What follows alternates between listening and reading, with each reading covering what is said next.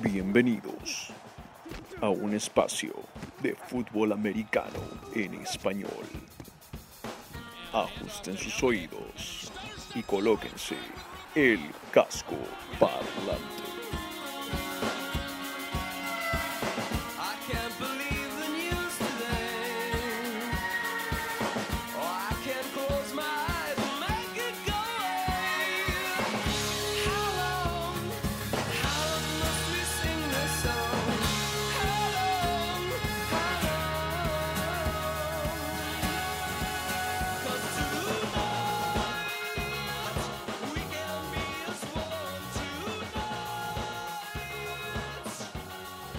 Hola, hola, hola, hola, hola, ¿qué tal? ¿Cómo están todos? Tengan muy, pero muy buen día y bienvenidos a Casco Parlante, su podcast de la NFL, la National Football League, el fútbol americano profesional de los Estados Unidos. Mi nombre es Simón Carpio, solo una de las cabezas dentro de este Casco Parlante. Junto conmigo, por supuesto, bueno, contarle que soy el romántico, el mítico. Ya no importa porque se nos ha acabado la temporada del NFL, muchachos. Y aquí están David Torben, Rodrigo Delgado para contarnos más al respecto. Primero saludaremos a Rodstad de Mole Rod. Rodstad, se acabó la temporada. ¿Cómo están muchachos? Sí, así es. Ya, ahora sí empieza lo bueno. Tenemos llaves de playoffs definidas. Este domingo ha sido literalmente una borrachera de partidos, por lo que hasta ahora seguimos con la resaca y esperemos que dure toda la semana porque esta sí es de la buena. Me ha gustado mucho cómo se dieron la mayoría de partidos. Otros, la verdad, me hubiese gustado que terminen de otra manera, pero ¿qué vamos a hacer? Así es este deporte y nos encanta por eso. Bienvenido a todos los que nos escuchan, les mando un gran abrazo y un feliz año nuevo nuevamente para todos.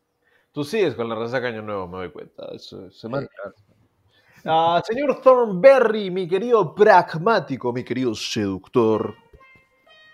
Señores, ¿cómo estamos? Efectivamente ya empiezan los playoffs. Efectivamente este domingo fue, no sé si por borrachera o por qué, pero nos dejó un poquito mareados todos estos resultados, todas las implicancias, quién juega contra quién, los récords, los bonos, mucha acción, mucha actividad. Yo terminé bastante cansado el domingo teniendo que estar atento a todo, pero ahora empieza lo bueno, los playoffs.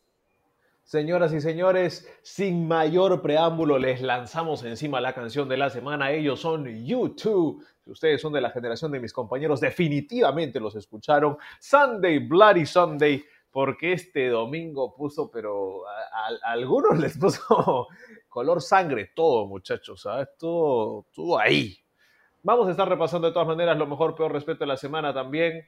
Y decepción también hubieron algunas. Y antes de meternos a eso, contarles que también antes del final del programa estaremos hablando de las llaves de playoffs y estaremos hablando de un par de cositas más que nos dejó la semana. Chicos, listos para el mejor, peor respeto y decepción último de la temporada regular.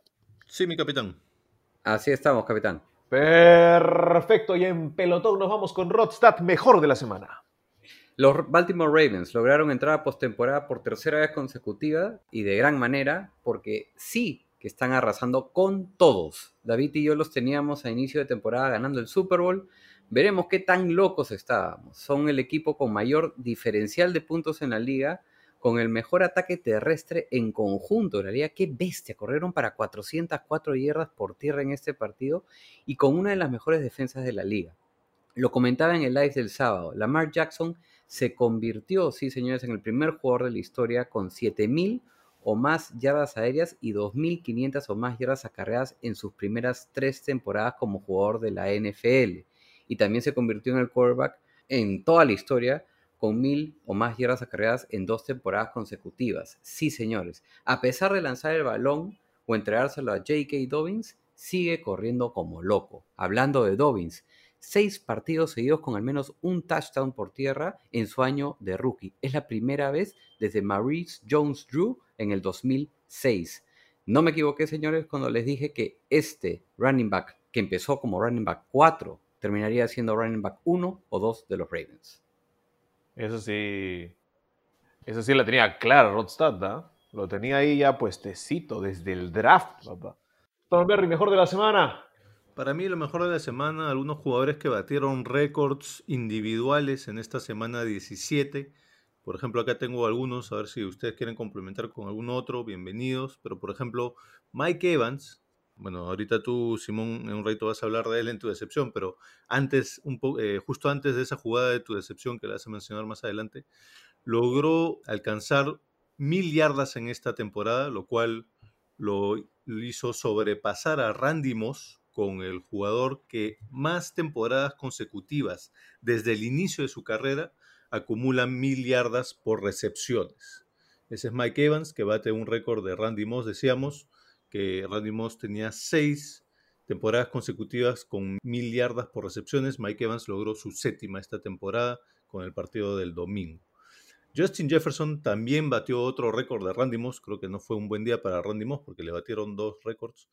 Es el de más yardas por recepciones por un novato en los Vikings, ese es récord de franquicia, pero también el de más yardas en una temporada de novato, más yardas por aire, digo, por recepciones, de novato en la era del Super Bowl. Ese récord se lo quitó a Anquan Boldin. Por otro lado, Josh Allen logró la mayor cantidad de yardas aéreas en una temporada con los Bills. Ese récord se lo quitó a, los, a, Drew Bledsoe, perdón. Y el récord que mencionaba eh, Rodrigo de Lamar Jackson es el primer mariscal de campo en la historia con mil yardas terrestres en más de una temporada. En este caso lo logró en dos temporadas seguidas. Y finalmente Tom Brady llegó a alzarse como el jugador con mayor cantidad de titularidades en la historia. Con 229 batió el récord previo de Brett Favre. Oigan, y hablando un poquito de lo de Justin Jefferson, ¿hay, ¿hay algún tipo de batalla entre Herbert y Jefferson? ¿O ¿Ustedes ya cerraron esa, ese rookie ofensivo del año? Yo creo que se lo voy a dar de todas maneras a Herbert por cómo cerró la temporada a pesar del récord de su equipo. Sobrepasó en tres touchdowns al récord de Baker Mayfield y creo que tuvo más importancia en su equipo que el propio Justin Jefferson, que también tuvo una temporada loable, por cierto. Sí, yo también, pero es más por gusto personal que me quedo con, con Herbert. Igual estaría abierto al argumento de Jefferson definitivamente. Lo que es una realidad es que el novato ofensivo del año se lo va a llevar Justin. Eso es lo que iba a decir. Para mí, o sea, se lo va a llevar Herbert. No creo que haya mucha dificultad en verdad en elegirlo. Eh, o sea, tú dices Justin porque los dos son Justin, jajaja. Bienvenido, bienvenido al programa, Simón. Pero no, o sea, yo creo que Herbert se lo va a llevar también porque es un coreback. Esos premios van usualmente a, a- a la mejor posición o a la posición más importante. Pero creo que en lo que se refiere al récord en particular que mencionó Thornberry, el récord de Jefferson era mucho más difícil de romper que el de, que el de, que el de, que el de Herbert. Es decir, el de Bolding para mí era mucho más difícil de romper que el de Mayfield. Porque si te das cuenta, Mayfield lo rompe hace poco. Entonces, va a llegar un coreback que va a lanzar más y más touchdowns simplemente por cómo la liga se está dando. Pero el de Bolding es hace mil años. ¿San cual Bolding no es un niño? Sí, era de 2003, si no me equivoco. Entonces yo creo que es difícil. Jefferson, o sea, no había ningún novato de los últimos en esa lista. Mm. No estaba Randy Moss, imagínate. Entonces Jefferson creo que logró algo que tal vez no se logre dentro hasta dentro de muchos años. Sí, es verdad. Vamos a ver, no sé. es verdad. Pasemos con mi mejor de la semana, señores. Yo le doy mi mejor de la semana a las defensas. Creo que hay que mencionar a las defensas en esta última semana y particularmente a las líneas defensivas. Vamos a hablar de una línea defensiva en particular y no, no es la que ustedes están pensando, fanáticos de los sin nombre, sino es la línea defensiva de los Giants. Creo que se jugaron el mejor partido que yo he visto de la línea defensiva de los Giants en muchísimo tiempo, desde los tiempos de Justin Tuck y de Coughlin.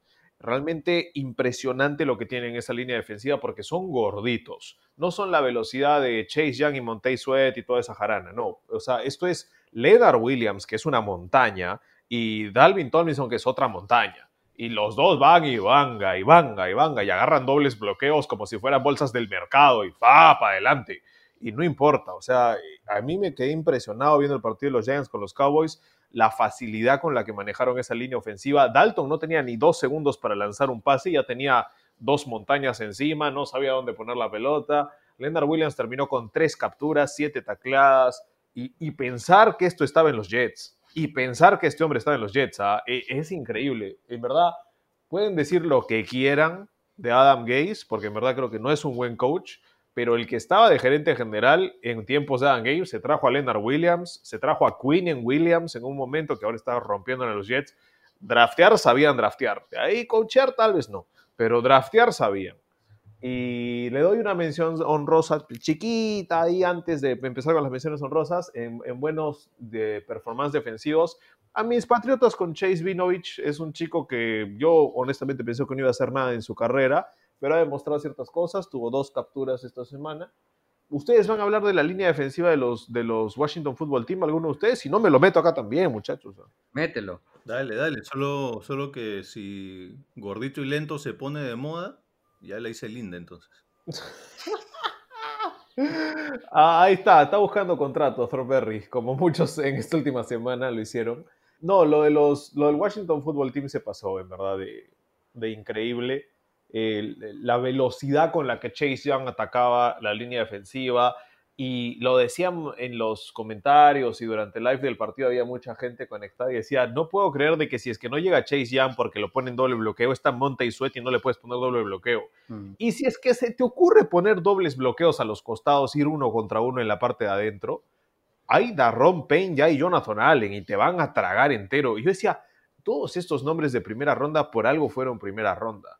Están jugando a un nivel increíble. En los playoffs, no sé si serán los mismos porque son jovencitos, a veces los playoffs afectan a los jóvenes, Sí. pero Chase Young, en mi opinión, se ve exactamente como lo que pensé que íbamos a hacer, como esa, a ese altísimo nivel.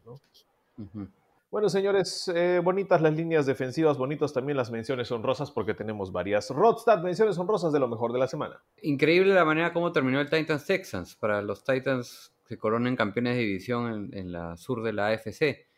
Les comentaba en el live que este partido venía con mucha drama, mucho miedo y no me equivoqué. El pase de Tannehill a Brown simplemente fue sublime.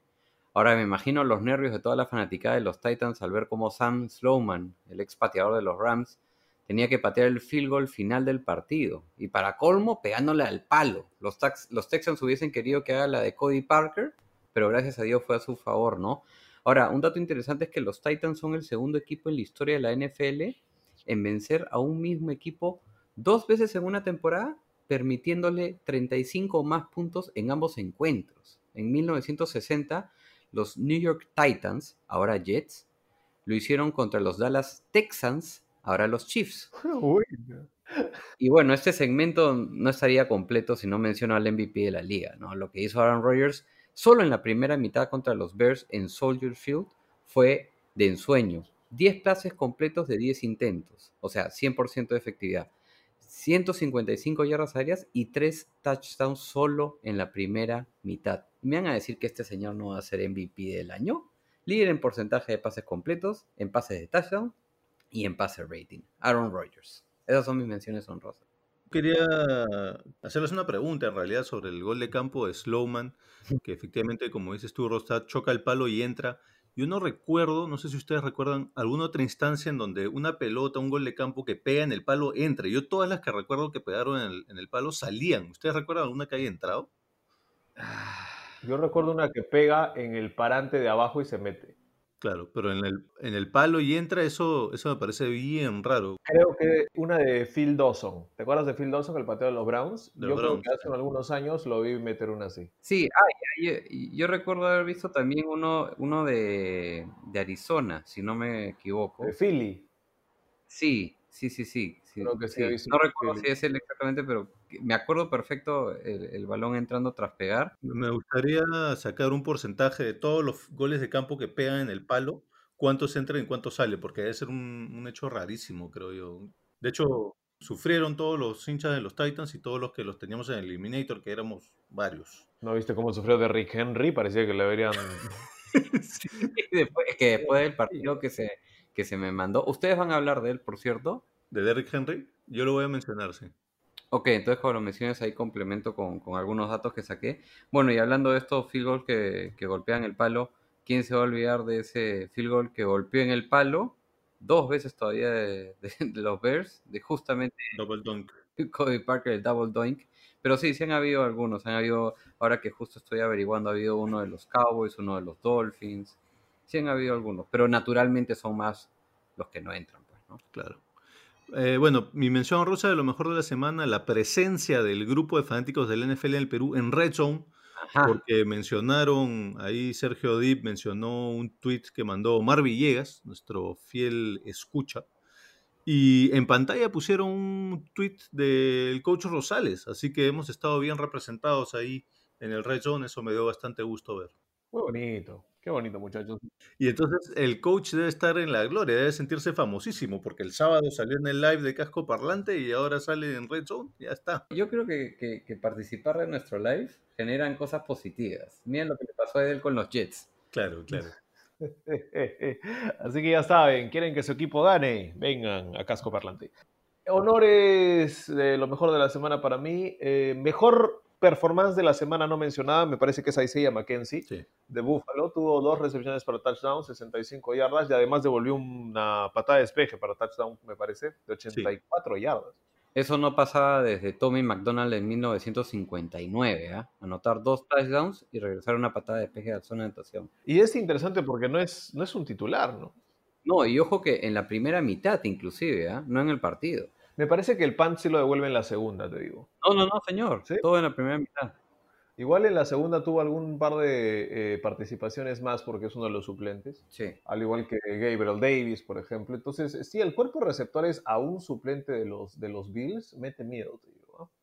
Me gustó la celebración de la semana, para mí fue Marvin Jones, que anotó un touchdown con los, con los Lions. Y tira la pelota a un costado porque en el touchdown se había bajado uno de los camarógrafos. Entonces va y lo ayuda y, y se va. No, no hay celebración. Fue solamente ayudar al camarógrafo. Y dije, bueno, tal vez es porque no juegan por nada, pero la otra es de que, en nombre de todos los que alguna vez han tenido una cámara a ras de campo, gracias, porque eso es dolorosísimo cuando te caen encima. Al mejor previo partido de la semana. Siempre tú sabes que hacen así como que, a ver qué están haciendo los jugadores antes del partido, en el calentamiento, y hemos visto en algún momento a Dak mover las caderas, entre otras cosas. Adam Lazar de los Green Bay Packers decidió hacer piquecitos con una pelota de fútbol no fue realmente muy ducho en el tema. El señor Lazard creo que se mandó con un intento nomás. Hizo una que otra interesante, pero sí, parece que tiene afición al soccer, Adam Lazard. Así que ahí lo tienen, si lo quieren seguir, ahí está. Y mi última es la mejor recepción de la semana para mí, la de Claypool, que tenía encima un defensor de los Browns, que prácticamente lo estaba agarrando, abrazando, y le hace un swing move como de liniero defensivo, le mete la mano por abajo, se la saca por arriba y la pelota es mía. Perfecto lo de, lo de Claypool, que ya estaremos lo mencionando también en nuestro programa de lo mejor de toda la temporada, pero yo lo voy a mencionar cuando me toque por su maquillaje, ya les diré. Señores y señores, vamos con lo peor de la semana, Thornberry, lo peor de la semana. Yo voy a telonear mi peor de la semana con mi mención honrosa de lo peor de la semana. Para mí, mi mención honrosa de lo peor de la semana es las reacciones alrededor de la liga ante la entrada de Sutfeld por Hertz. Creo que toda esa indignación que ha habido no fue justificada del todo. Yo entiendo que hay otras situaciones del partido que te pueden hacer dudar, digamos, de la galantía de, Peterson que de repente no estaba jugando para ganar, pero el hecho de que saque, solo el hecho de, sacar a Hurts y poner a Sutfeld, para mí no estaba tan injustificado, porque lo peor de la semana fue el desempeño de Jalen Hurts. Terminó con un 35% de compleción de pases, fue el segundo peor de esta semana solo detrás de Brandon Allen, y de hecho fue el segundo peor porcentaje de compleción de pases de toda la temporada. A ese nivel estaba jugando Jalen Hurts. Tuvo un ratio de pasador de 25.4. Ese fue el quinto peor ratio de pasador de toda la temporada, una vez más. Detrás de solo los voy a mencionar acá quiénes fueron los otros cuatro peores de la temporada, porque dos les van a sonar a ustedes dos. El peor de toda la temporada fue Luton en la semana 11, con un rating de pasador de 15.5. El segundo peor en la semana 5, Jimmy G, con 15.7. El tercer peor, Cousins, en la semana 2, con 15.9.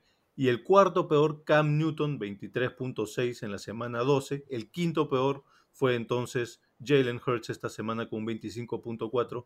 Ahí ustedes están representando bien con sus mariscales de campo ese peor rating de la temporada.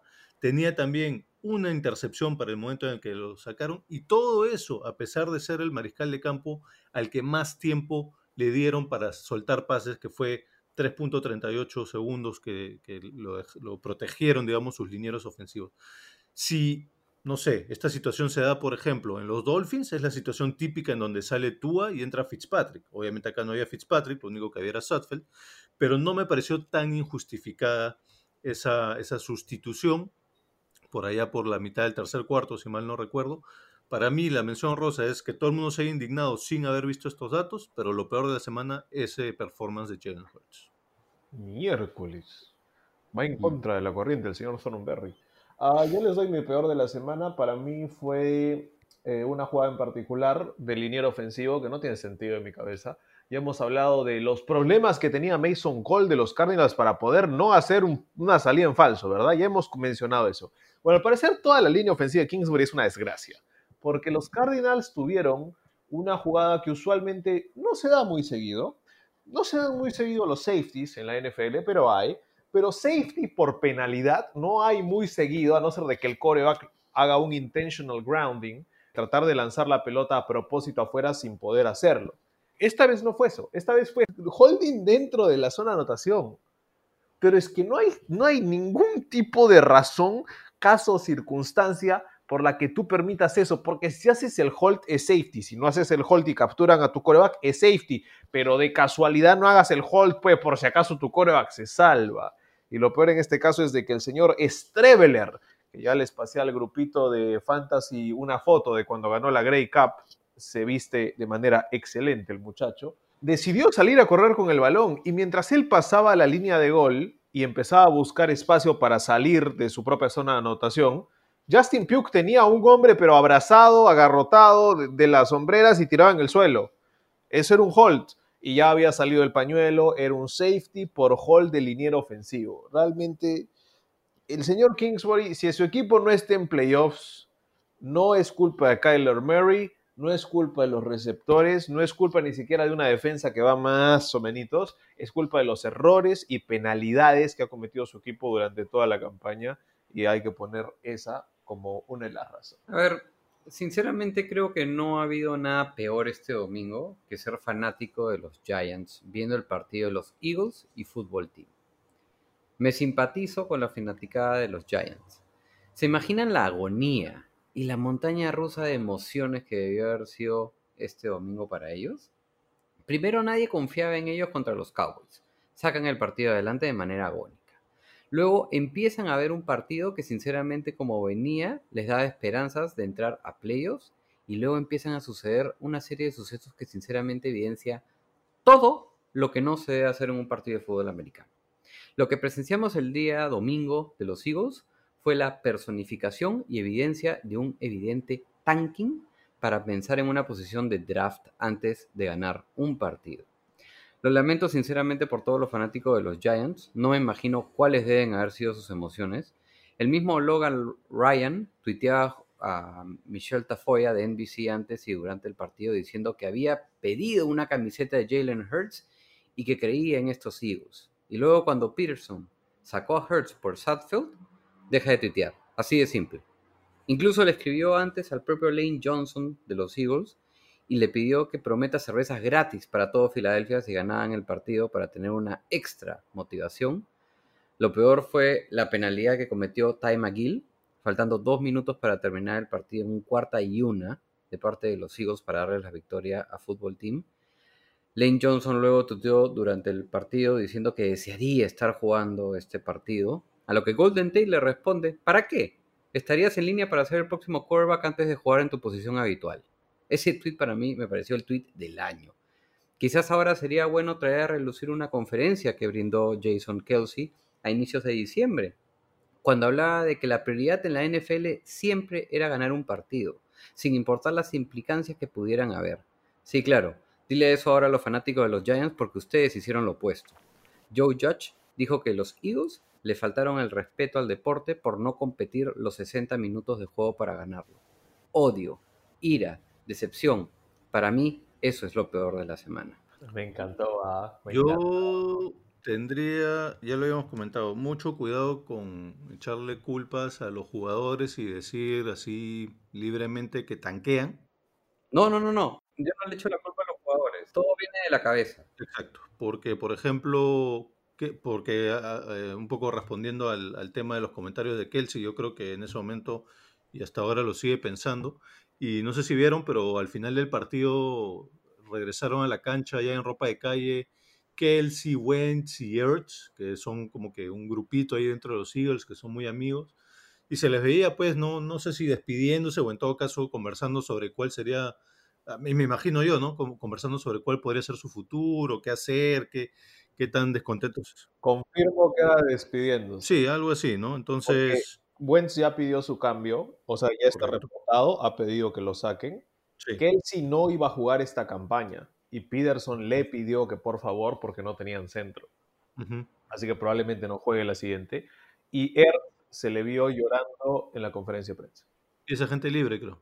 Y se le vio llorando en la conferencia de prensa y despidiéndose de todos los reporteros de los Eagles, diciéndoles gracias porque su trabajo es difícil y todo eso. Sí, lamentablemente saben que es, es este, no sé cómo llamarlo, pero qué, qué decepcionante fue el meternos más de 12 horas viendo partidos de fútbol americano y terminarlo de esta manera, ¿no? El partido último de la temporada, sin nombre, lo que hizo Filadelfia como equipo. Sin nombre. Sin nombre, el Washington Football Team. Ah, Bien merecido, por cierto, fútbol team entrar a playoffs, ¿ah? es verdad, ¿eh?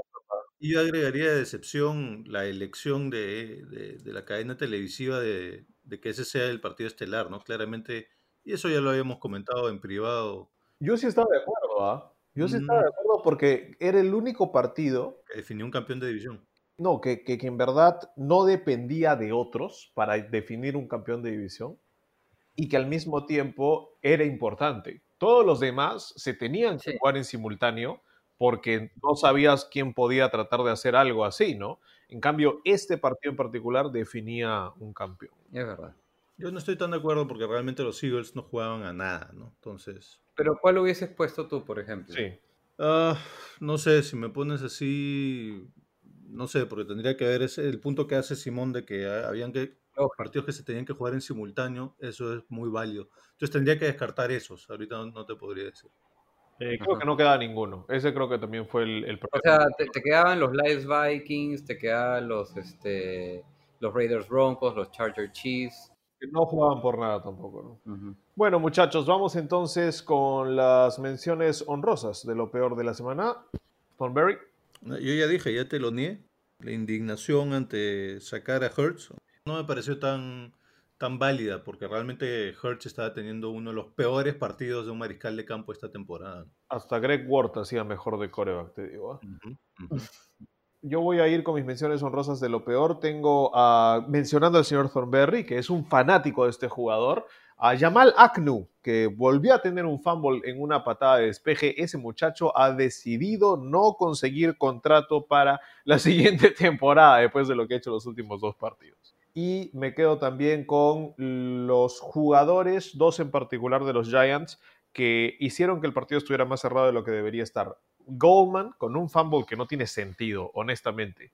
Es un exchange, es un intercambio de balón que, que Jones simplemente tiene que entregar el balón a Goldman directo a la, le llaman a la caja de protección, que es este espacio entre las manos de un corredor y su, su pecho, su panza, su tórax. Y Goldman decidió darle un espacio, pero como cuando estás yendo a, a- chapar y te muerden la lengua. O sea, no lo dejó poner ahí la pelota. ¿ah? Y obviamente eso causó un, un balón suelto.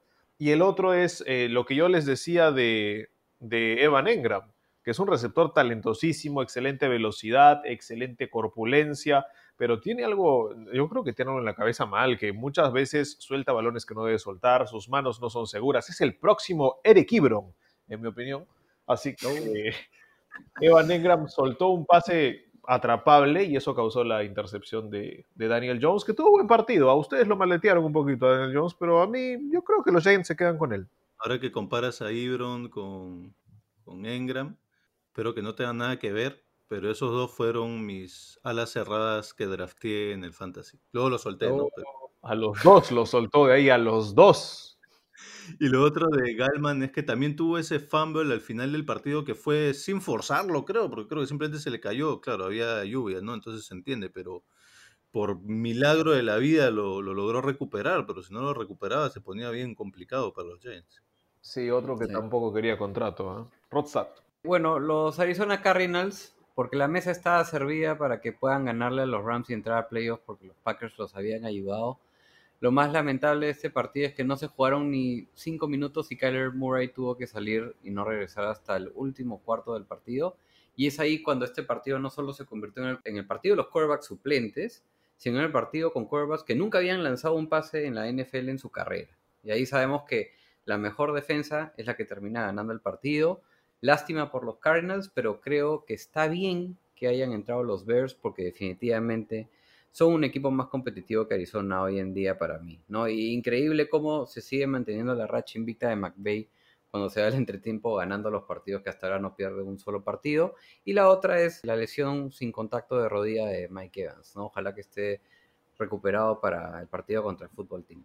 Más bien yo diría, yo lo descansaría en ese partido. Creo que no lo necesitan para ganar ese partido. Correcto. De acuerdo. Mencionaba John Sutcliffe en transmisión en vivo de que al parecer los rayos X mostraron negativo, ¿no? Como que no hay ruptura. No, no, no, no hay ruptura de ligamento. Igual de acuerdo con Thornberry. Yo lo guardaría también. Bueno, yo, yo siempre quiero ponerlo. O sea, lo tendría ahí al costado, pues, ¿no? Ya si lo necesito lo meto. Creo que con un snap count, ¿no? Con un conteo de snaps puedes, puedes utilizarlo tranquilamente. También. Bueno, señores, vámonos con el respeto de la semana. Empiezo yo, muy sencillo. Voy a darle respeto al señor Matthew Stafford. ¿Mm? Me parece que merecía su respeto, señor Matthew Stafford. Yo dije particularmente que usted no debía jugar, que se iba a lesionar, que estaba arriesgando su cuerpo y su fortaleza, pero no me di cuenta de que usted tiene que alimentar a su familia y que los Lions al parecer están haciendo una reconstrucción total del equipo y han decidido votar a todos. Entonces existe la posibilidad que, que lo voten Stafford también. Stafford dio uno de los partidos más emocionantes de la semana y uno de los mejores partidos que él ha tenido esta temporada. 20 de 31, 293, 3 touchdowns y una intercepción. Le quitaron un touchdown del cual voy a estar hablando más tarde también uh, a Mark Jones. Pero de lo que yo vi del partido, que vi gran parte en ese momento, Stafford estaba lanzando la pelota con fuerza, estaba manejando bien su línea ofensiva, estaba encontrando receptores abiertos, estaba poniendo la pelota con precisión. Se le vio de 25. Entonces creo que estaba buscando un contrato, no sé si con ese equipo o con otro, pero si es que entra al mercado de Stafford, si es que lo tradean uh, o si es que alguien le ofrece un contrato, creo que es el mejor coreback disponible. Entonces, este, Belichick, hazte una B.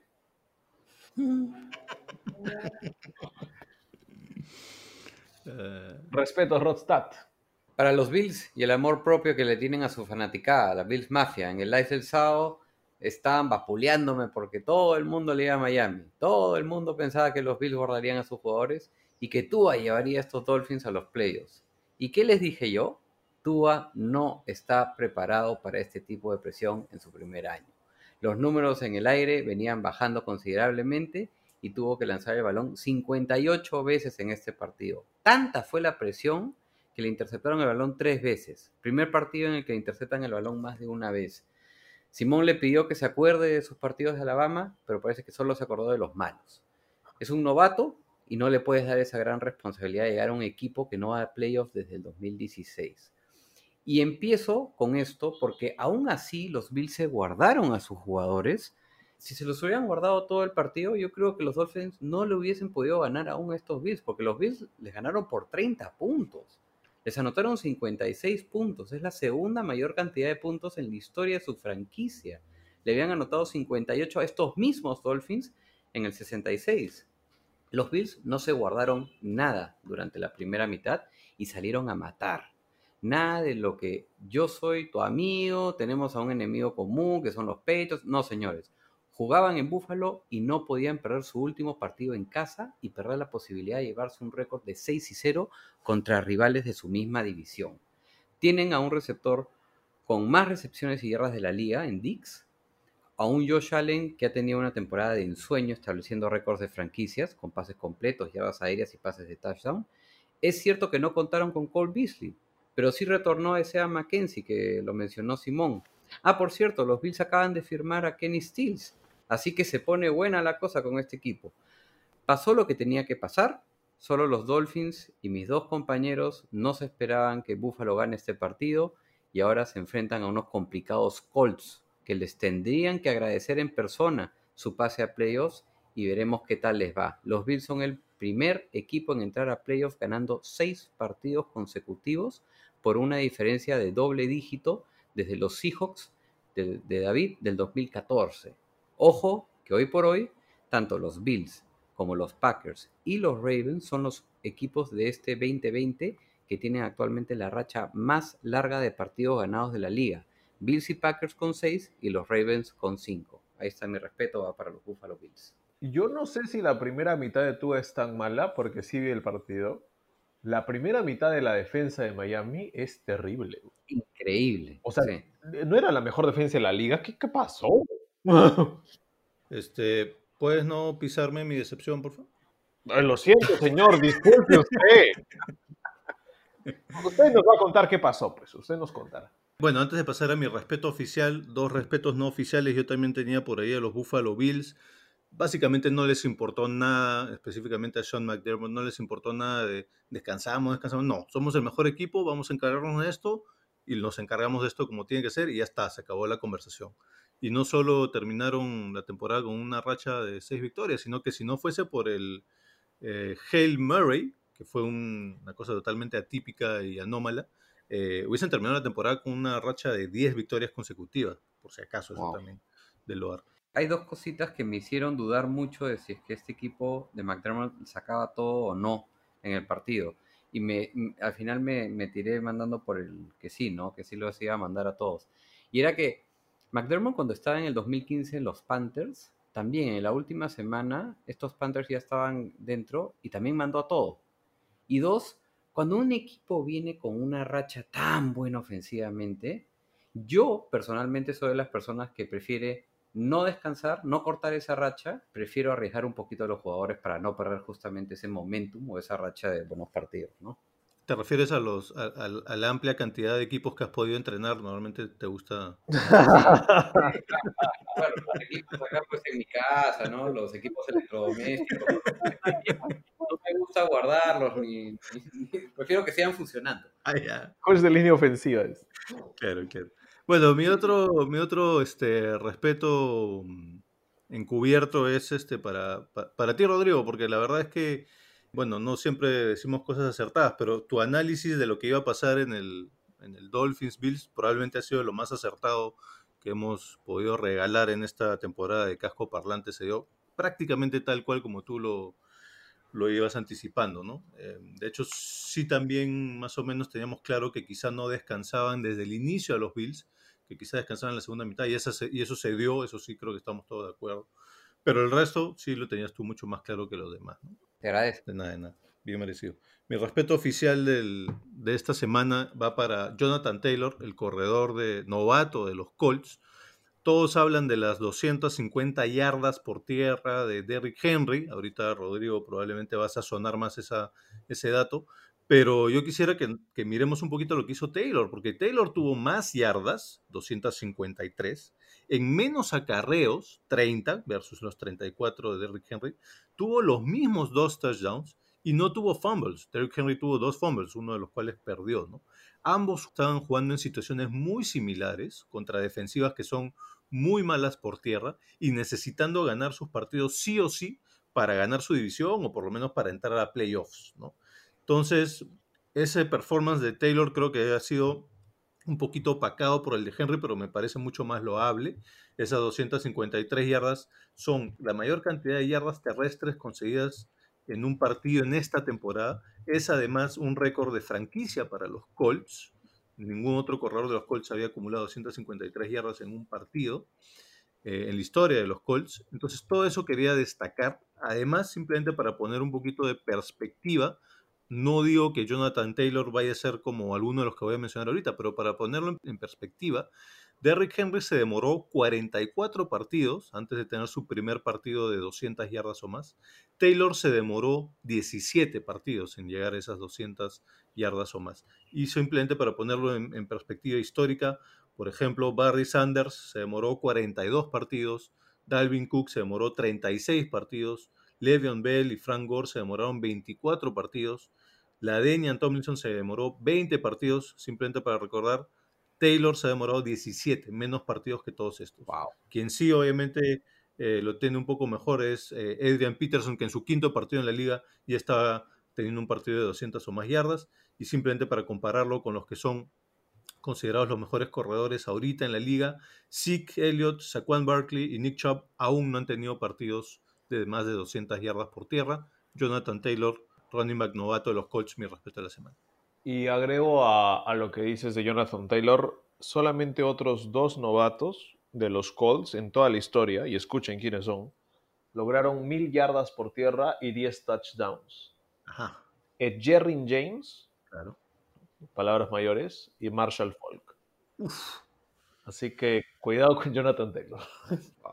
Vamos entonces con las menciones honrosas que Thornberry le gusta ponerle al parecer antes. Sé ¿Qué está pasando? Ah, yo doy las mías, menciones honrosas de respeto. Y previar, pues.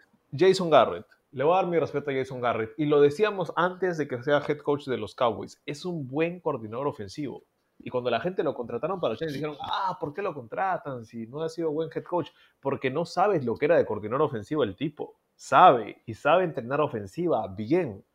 Y las jugadas que yo vi en este Giants Cowboys, era como si Jason Garrett realmente agarrara y dicho, ah, me los conozco de memoria los Cowboys, vamos a hacer esto y esto y esto y esto, y todo le funcionaba. Sí, algunas veces los jugadores eran los que estaban realizando mal la jugada, pero desde un tipo de esquema de X y O's, increíble lo de Jason Garrett, el touchdown de Sterling Shepard corriendo. Yo vi a toda la defensa de los Cowboys en otro lugar y de repente Sterling Shepard sale por la parte de atrás y no lo tocó nadie. Era increíble, en verdad, muy creativo, muy, muy balanceado también, tuvo buen juego por tierra, buen juego por aire. Y Jason Garrett se ganó esas entrevistas que le están dando los Chargers para ver si puede ser su head coach. Perdón, y eh, al margen de todas esas palabras bonitas que tienes para Jason Garrett, solo quiero dejar sentado que en dos episodios consecutivos de Cajo Parlante le has dado respeto a Anthony Lynn y a Jason Garrett. Solo lo dejo ahí. Ah, o sea, no son consecutivos, te digo, son, son inter- uno sí, uno no, pero igual este, sí, sí creo que, que Jason Garrett es un buen entrenador y el tiempo que tuvo con los Cowboys, ahora que estamos viendo qué son los Cowboys aún sin él, tal vez no fue tanto su culpa. ¿No? ¿Ah? ¿Ah? Y el meme, vas a mencionar ese meme que todo el mundo está mencionando, donde sale Jason Garrett y dicen Jason Garrett una vez más impidiendo que los Cowboys lleguen a playoffs. Pero sí, eh, fue, le doy mi respeto y también mención honrosa para la jugada inteligente de la semana, el Patterson.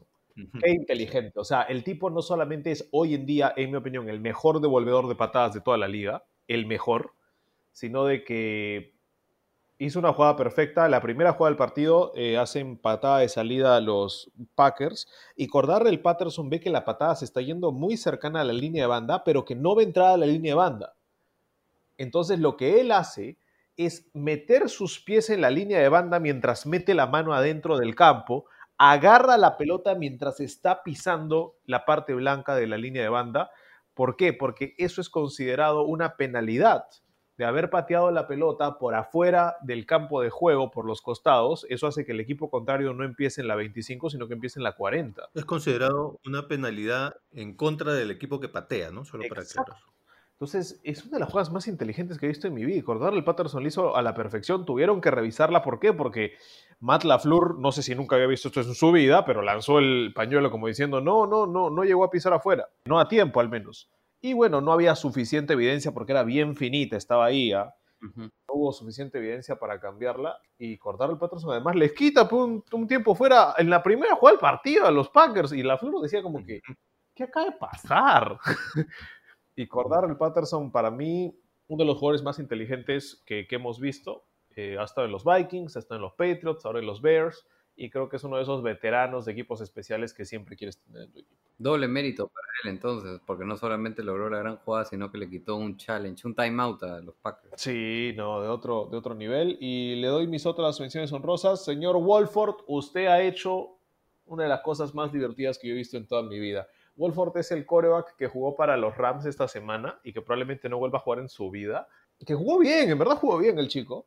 Para hacer su primer partido. Lo que contaban los comentaristas del partido era, este chico Wolford estaba estudiando finanzas hace dos semanas. Es más, su página de LinkedIn, hace tres días él contó que la había cambiado, decía finanzas. Y hace tres días fue a cambiar la coreback de la NFL.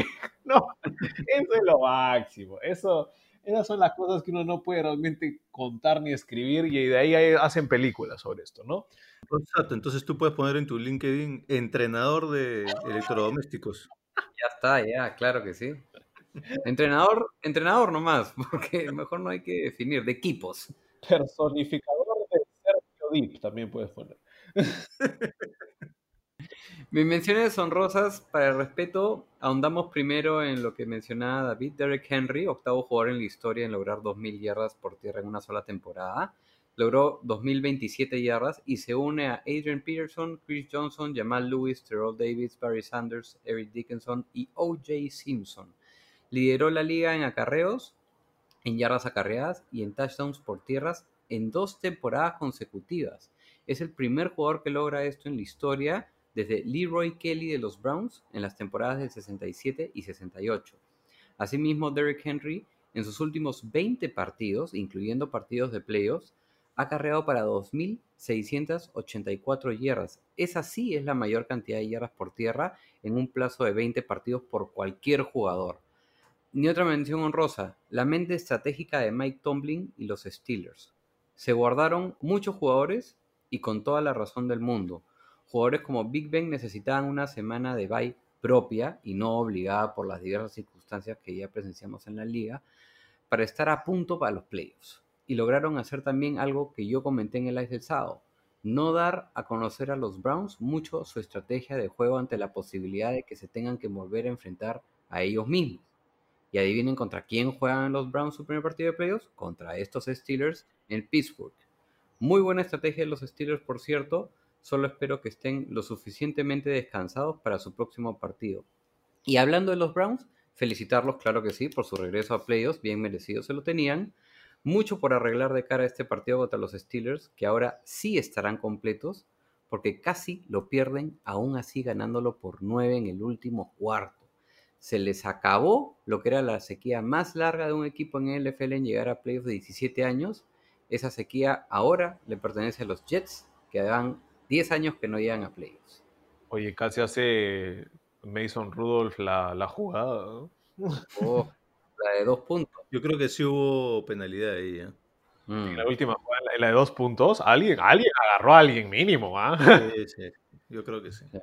Y yo les doy una mención honrosa más que me olvidé, señores, y que es importante mencionarla, la de los bonos, porque hubo mucha plata que se repartió en esta última semana y de maneras increíbles. Vamos a Sí. mencionar a aquellos jugadores que lograron su bono y además lo celebraron dentro del campo de juego. ¿Ustedes vieron la celebración de Leonard Floyd cuando capturó a Chris Streveler? Es porque pasó las 10 capturas. Media captura necesitaba Leonard Floyd para ganarse un incentivo de 1.25 millones de dólares. Imagínate que eso es todo lo que tienes que hacer en el partido. y te dicen, oye, va a jugar Chris Treveler. A Floyd se le abrieron los ojitos, dijo, ¿dónde estamos? Yo también me olvidaba de una. Dos partidos muy pero muy entretenidos que nos entregaron cuatro equipos que no jugaron a nada. Y jugaron pero sí con el amor propio. Los Vikings Lions y los Raiders Broncos. En especial este segundo que terminó de gran manera, ¿no? Nuevamente. Los Raiders haciendo partidos entretenidos.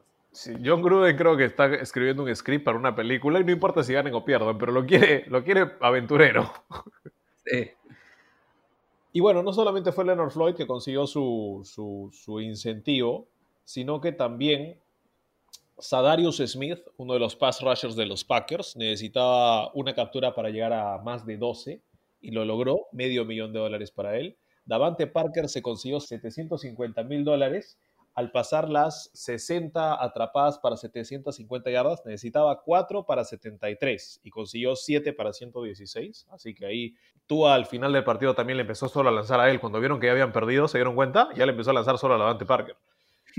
Tyler Lockett se ganó 600 mil. Tenía que llegar a más de mil yardas, que era una de las cosas que había logrado junto con Metcalf, lo cual fue increíble. Y se ganó 400 mil por eso. Se había ganado 200 mil más por anotar su décimo touchdown. que también necesitaba eh, ese incentivo. Así que doble incentivo conseguido para Tyler Lockett. Brady iba a ganar, si quedaba en el top 5 de pasadores en yardas, 562 mil dólares más. Y con sus 399 yardas logró también llegar ahí. Tercer lugar se quedó Brady en yardas esta temporada detrás de Watson y de Mahomes. Y también, bueno, Emmanuel Sanders, que fue una de las historias más bonitas, porque necesitaba ocho recepciones, no, no, no era nada fácil tampoco para llegar a las 60, para un bono de medio millón de dólares. Terminó con 9 para 63. Y si vieras cómo celebró la recepción que lanzó, Eso te iba a decir, creo que su celebración fue de las más efusivas. Fue como un primero y diez normal en el medio del campo y de repente Emmanuel Sanders con los ojos abiertos y gritando y con la pelota en la mano, todos felices. Y los comentaristas dicen, ¿qué habrá pasado? ¿Por qué estará celebrando? y era pues su octava recepción y Brice también este, lo ayudó con eso. A quien lo ayudó Brady fue Antonio Brown. Antonio Brown necesitaba 45 atrapadas esta campaña para poder activar otro de sus bonos. Logró eh, sus 15 atrapadas, creo que tuvo en este partido, y Brady en un momento al final del partido, lo único que estaba haciendo era pase pala Antonio Brown. Eso es, eso es, toma tu plata, papá. Porque los pases pala es prácticamente un handoff, pero que cuenta como pase.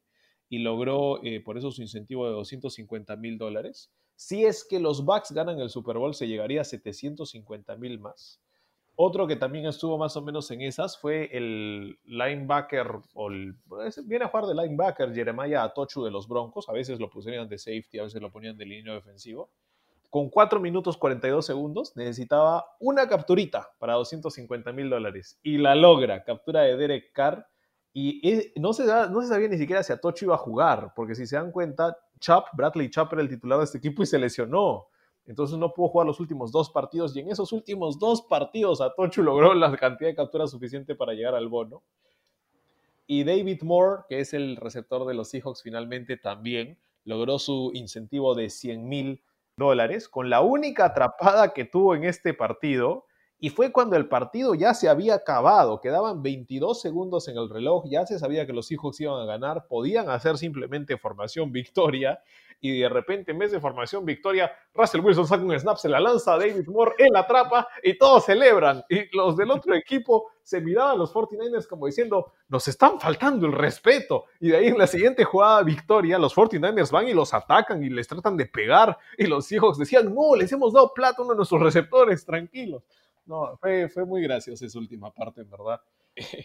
fue algo interesante porque también lo decía el coreback, eh, entrenador de corebacks, Austin Davis, que había sido, ¿se acuerdan de Austin Davis? Había sido coreback suplente en algunos equipos en la NFL. En los Rams, ¿no? Exacto. Y él decía como que sí, ya lo había, teníamos planeado, ¿no? Que eh, hicimos esta jugada particularmente para, para David y que consiga su plata. Dime una cosa, y, y- y todas esas, todas esas jugaditas, así, no, no, ¿para ustedes no es, no les parece también que atenta un poco contra la integridad del deporte? ¿Qué opinan? No, yo siento que no, porque creo que esa es la parte que el deporte es profesional. Es deporte, pero también es profesional. Y creo que hay un 50-50 a este nivel. Y al final y al cabo, los jugadores, hay algunos que ya no juegan por nada. ¿no? O sea, si tú me dices, había incentivos para, no sé, a Tochu. A Tochu le decía al coach, ponme todos los, todos los, todos los snaps porque ya no vamos a ir a playoffs y yo quiero mi captura. Ya, pero ponte los pasecitos pala de Tom Brady o... Creo que también, mira, te lo pongo así, Tom Brady es uno de los jugadores más profesionales que yo conozco. Si es que ese partido de los Bacaneros estaba empatado, Tom Brady no le comenzaba a lanzar pases palas a Antonio Brown ni a balas. O sea, el partido ya había acabado, estaba en el último cuarto, y es como que yo creo y todo que debe haber alguien que va y dice, ¿a quién le falta su plata? ¿A quién le falta su plata? ¿A ti, a ti te falta su plata? ¿Qué falta? Ah, un par de recepciones. Brady, vamos a hacer un par de jugadas así, por favor. Sí, ahí, yo- ahí también estoy de acuerdo. O sea, primero profesional. Perdón, eh, claro. Primero hay que, hay que ganar el partido, primero hay que eh, no poner en riesgo absolutamente nada. Y si es que ya el partido está ganado, si se presentan las circunstancias para quizás empezar a ver, ok, ¿qué le falta a cada uno? Vamos a ver temas particulares, vamos a e intentar, porque esa es la palabra, vamos a intentar llegar al bono, vamos para adelante, ¿no? O sea, siempre y cuando no estemos arriesgando nada. También el de los Saints, el de los Saints, o sea, estaban arriba por 20. Y los Panthers, pff, o sea, mejor jugaron los Eagles, ¿ya? Así que O sea, si tú me dices de que Doug Peterson metió a Satfeld por un incentivo, ahí sí lo mato, porque ese partido valía, ¿me entiendes? Pero De repente, de repente un bono de Satfield era ese fumble. Claro, pero por ejemplo, te estás poniendo. Yo, yo no digo que estoy a favor o en contra, ya simplemente estoy intentando iniciar la conversación. eres el abogado del diablo. Sí, porque obviamente es materia absolutamente gris. Sí. eh, y no me refiero a la materia gris que tenemos en el cerebro, aunque sí nos la va a hacer trabajar ahorita. Pero te estás poniendo en situaciones en donde el rival se puede sentir ofendido, puede sentir que le está faltando el respeto, como pasó con los 49ers. ¿no? Entonces, simplemente pongo eso sobre la mesa porque creo que es discutible. ¿no? Lo que digo de los 49ers y los Seahawks, y me pareció correcto, es de que todo el partido no es que buscaron a David Moore. Es más, ah, hubo varias jugadas durante todo el partido, pero el partido estaba emocionante, estaba cerrado, los 49ers jugaron a muerte, los Seahawks lo ganan al final con una jugada increíble, y de ahí ya les toca formación victoria, y los Seahawks dicen, oye, son 100 mil dólares. O sea, David Moore no gana un montón de plata, y mira todo lo que ha hecho en esta temporada. Ahora, si pudiera, yo creo que Russell Wilson se para en la línea y les dice a los de los 49ers, oye, a David le falta un incentivo con una atrapada, se la vamos a lanzar. no, para que sepan que no estamos haciéndoles a ustedes el- el- el- el- la falta de respeto, ¿no? Mira, en ese, en ese caso en particular de ese partido, mira, si yo fuera de la parte del equipo de los 49ers, yo diría, oye, intenta hacer tu bono como quieras. Mejor para mí, porque tengo la opción de interceptarte el pase y de repente quizás ganar el partido. Claro. No lo consideraría como una falta de respeto. Fake formación victoria, pase un costado. Claro, o sea, es más, incluso, incluso diría, oye, este, inténtalo. Pero bueno, no sé. Y, y la mayoría de estos bonos, si se dan cuenta, las que mayoría que mencionaba ha sido de capturas. Porque es bien difícil que consigas tu bono al último partido ofensivamente. Por eso es tan raro esta semana. Eh, usualmente no se logra porque o, o el bono está tan bien puesto que es imposible llegar a conseguirlo. Claro. O ya lo conseguiste porque te enfocaste en conseguirlo como jugador. O sea, el, bo- la li- el bono es como, como la línea de Las Vegas, la ponen ahí justita. Yo creo Claro. que algunos sí, ¿ah? Algunos gener- eh, general managers son, son así de, de- de sapos y de sabios también. Si no, los, si no, los equipos irían a la quiebra. Pero la de capturas, un montón de, de jugadores. e- Es bonito ese bono porque es como que tú dices, oye, quiero mi bono, quiero mi bono, vamos. Y a buscarlo al coreback. Claro, es motivante. Bueno, no sé, esa es mi opinión al menos. Es, es también, eh, creo, defendible lo que dice lo que dice Thornberry. Pero hay algunos bonos que no se consiguieron, no los vamos a mencionar, pero solamente tal vez los que sí pudieron haber sido logrados. De Dalton, ¿no? El de Dalton. Un millón para llegar a playoffs si no lo no logró. lo logró. Me parece que el de Pierre Paul no era descabellado, le faltaban dos capturas y media, y en ese partido sí lo pudo haber hecho, pero no lo logró. Y el de Jordan Poyer necesitaba una intercepción para los Bills. Oye, lanzó tres tú y no le lanzó una Poyer. Poyer se debe estar contando todo. ¿Y no le han ofrecido bono a Sabian Howard de los Dolphins por llegar al doble dígito de intercepciones? Me parece que no, me parece que el bono estaba antes. Que no, no, no. Es bien difícil pensar que vas a llegar a 10. Creo que le pusieron su bono en 7 o en 6. Ah, bueno. algo. Ok, por lo menos lo llegó a lograr, porque si no, qué abuso. No, sí. Y los lideros ofensivos, por ejemplo, tienen bonos de cuántos snaps juegan. Y bueno, es, es interesante que algunos se quedaron con porcentaje de snaps como a 0.09. Algunos se quedaron cerquita y es que ya no hay más snaps. O sea, aunque los hagas jugar todos los snaps, ¿qué haces, no? Entonces, hay cosas así también. Es parte de la, de la profesional, parte del dinero que se maneja en la NFL, ¿no? Señores, terminemos entonces los respetos. Sí. Vamos a la decepción, muchachos. Empezamos con Rodstad. ¿Cuál fue tu decepción de la semana? Para mí fue decepcionante ver cómo Mike McCarthy le disparó en los pies a los Dallas Cowboys. Quedaban 7 minutos en el cuarto cuarto. Los Cowboys perdían por un punto. Era tercera y 16 de la yarda 42. Daniel Jones lanzó un pase de 10 yardas a Dante Pettis, que evidentemente no fue pase completo. McCarthy no reta la jugada.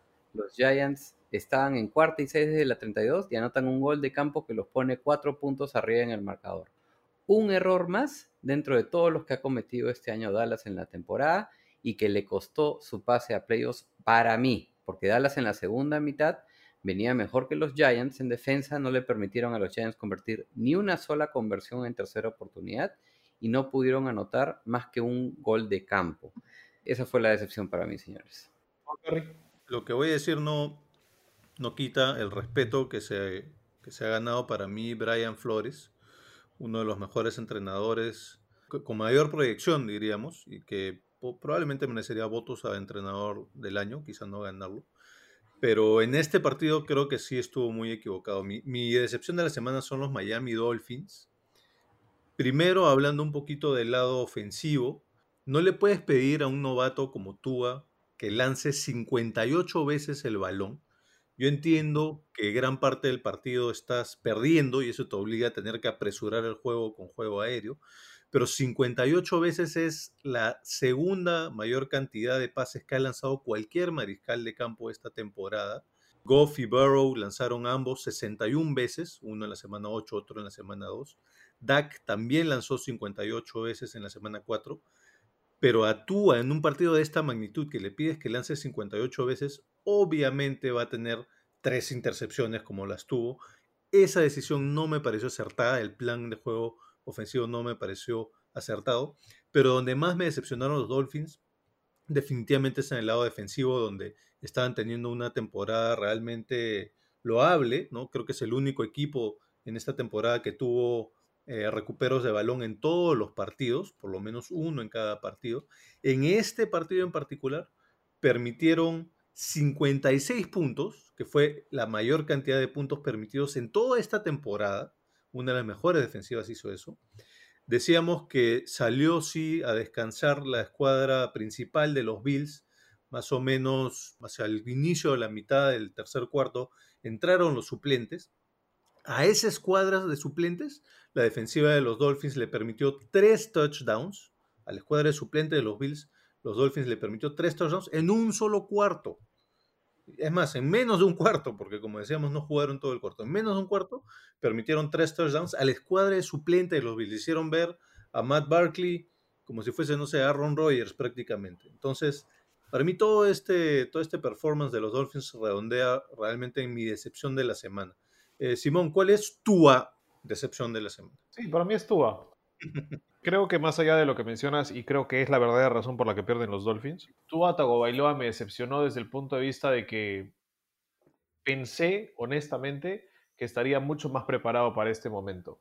Y es que hay corebacks de momentos grandes, y viene eso desde el college. Desde el college tienes momentos grandes, vas a seguir mostrando momentos grandes cuando vas a la profesional. Y creo que Tua no lo hizo necesariamente. Sí, no lo ayudó, definitivamente no lo ayudó eh, su juego por tierra, que fue inexistente. Y podemos hablar también de las armas que tuvo a disposición, que honestamente es Davante Parker, y si es que te gusta Mike Gesicki, pero no hay nada más. O sea, no tiene un receptor número 2 ni de cerca. Tuvo que conectarse con Smythe, imagínense, no sé, pero finalmente creo que el planteo de juego de los Bills fue muy, muy intenso contra Tua. Fue, vamos a presionar a Tua, vamos a obligarlo a no poder salir de la bolsa de golpeo, a sentirse pequeño entre los tackles, a no encontrar un solo receptor. Le pusieron doble cobertura a Davante Parker, le pusieron un linebacker velocísimo que es este Edmonds a Gesicki y lo cerraron y le dijeron a Tua, bueno, a ver quién te protege, papá. Y no es de que te vamos a capturar, pero te vas a sentir, vas a sentir la presión. Y creo que, que por ahí vino la cosa. Y también creo que lo que peor le jugó a en contra es que cada vez que él iba a, al, al snap, primer snap, al primer down de su drive, miraba y decía, ¿por qué seguimos perdiendo? No lo entendía, era como que llegaba y Josh Allen venía de un touchdown. Y, y Bello venía a jugar, Josh Allen venía de un touchdown. Y venías y Josh Allen venía de un touchdown. Y es que así también es una cosa de, de locos, ¿no? O sea, no importa qué coreback seas, pero tienes que tener una mentalidad Patrick Mahomes para poder jugar a tiroteo. Y creo que Tua, más allá de quién puede hacer en su carrera, yo no creo que va a ser un coreback de tiroteo. Yo creo que va a ser un coreback mucho más de, de pensar, de mover las cosas en la línea, de administrar a sus receptores, de alguna jugada con los pies, pero no necesariamente coreback de tiroteo. Así que creo que, bueno, tendrá más oportunidades el novato. No sé si esto le pasará como le pasa a muchos novatos. Un solo partido te marca y de ahí empiezas a ver fantasmas, a lo Darnold. Hay una conclusión final que me parece bastante interesante de este partido. En los primeros partidos de Tua, en los que le estaba yendo bien, decíamos que eh, le iba bien porque lo ayudaban sus equipos especiales, su defensiva, el esquema de juego, su entrenador. Y en este partido le fallaron todos. Le falló equipos especiales, le falló defensa, le falló eh, em, plan de juego ofensivo, le falló entrenador. Y esto es lo que pasa cuando todo lo demás te falla y tú eres un novato, un mariscal de campo novato que todavía no está del todo preparado. ¿no? Y hay pocos corebacks hoy en día, creo yo, y lo dejo a Rosa cerrar, que, que pueden realmente cubrir eso, ¿no? Aaron Rodgers es uno, sin dudas, y lo felicito por su, por su carrera MVP, porque va a ser MVP esa temporada, y sí, lo merece, lo, lo, lo acepto, Rodstad, acertaste bien. Patrick Mahomes es otro, que puede superar cualquier deficiencia de su equipo. Drew Brees me parece que puede también hacerlo. Tom Brady tal vez ya no tanto, necesita ayudita, porque con los Patriots no pudo hacerlo. Russell Wilson. Sí, Russell Wilson definitivamente, pero de ahí se acaba la lista. O sea, hay cinco máximo, máximo, que pueden realmente superar este tipo de, de deficiencias. ¿no? Sí, efectivamente Tua no solamente sintió la presión de los Bills, sino también la presión de su propio equipo, ¿no? Todo, todo le tiraron por encima. Una mención honrosa de excepción, cómo terminaron los Panthers su temporada. Perdieron contra una buena defensa, sí, pero no pudieron hacer nada en ofensiva. Lanzaron cinco intercepciones y entregaron el balón en dos ocasiones con pérdidas de downs. De las 11 posiciones de balón que tuvieron en todo el partido, en solo cuatro de ellas no le entregaron el balón a los Saints, que lograron un touchdown y tres patadas de despeje. En las posiciones en las que no terminaron entregando el balón a los Saints, recorrieron un acumulado de 45 yardas en total, por aire y por tierra. Eso es deprimente y decepcionante. Y mi otra mención honrosa es lo que le pasó al cornerback de los Chiefs, DeAndre Baker, quien sufrió una rotura del fémur izquierdo contra los Chargers. Su historia es terrible. Creo que ya había tenido una lesión terrible, finalmente regresaba para jugar y nuevamente se lesiona. Felizmente ya lo operaron y todo salió bien, gracias a Dios. PJ Walker terminó ese partido, ¿no? El de los Panthers. Sí, es correcto. No, ya, cuando PJ Walker está terminando tu partido y estás mal. ya. Mis menciones honrosas, yo voy con los árbitros. Señores árbitros, eh, yo sé que es la última semana, pero no era necesario tomarse vacaciones. El partido de Vikings-Lions, al parecer los árbitros les llegó altamente quién estaba jugando, ¿no?